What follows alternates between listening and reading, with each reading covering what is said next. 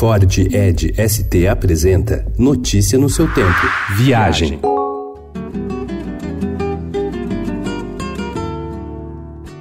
Cada vez que te nombro Mendoza, hay un algo de fiesta en mi sangre.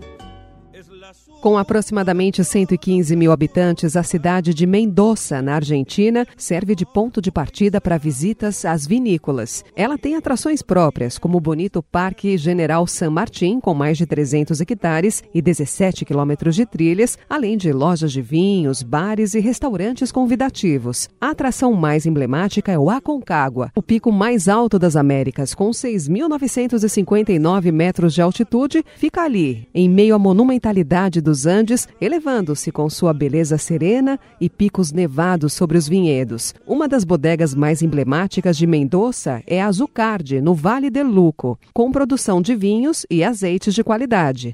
There's a party here with Belgian beer. They know how to brew. Nove dias percorrendo a Bélgica, provando as ótimas cervejas produzidas no país. A redemestrecervejeiro.com, especializada em cervejas artesanais, organiza uma viagem ao país de 19 a 28 de outubro para quem quer comer e beber bem. O roteiro passa por Bruxelas, Bruges e Antuérpia, com visitas a cervejarias renomadas e mosteiros trapistas. Quem viaja sozinho acaba pagando mais caro na hora de se hospedar, mesmo em navios. A empresa de cruzeiros de luxo Silver Sea está com descontos de 10 a 25% no suplemento de cabine single em saídas determinadas ainda neste ano. Entre as opções estão um cruzeiro de 14 dias entre Singapura e Hong Kong.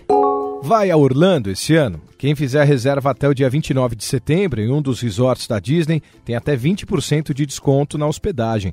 A oferta é válida para se hospedar de 1 de setembro a 24 de dezembro. Esse ano o parque está com uma série de novidades, como a área dedicada à saga Star Wars. Notícia no seu tempo. É um oferecimento de Ford Edge ST, o SUV que coloca performance na sua rotina até na hora de você se informar.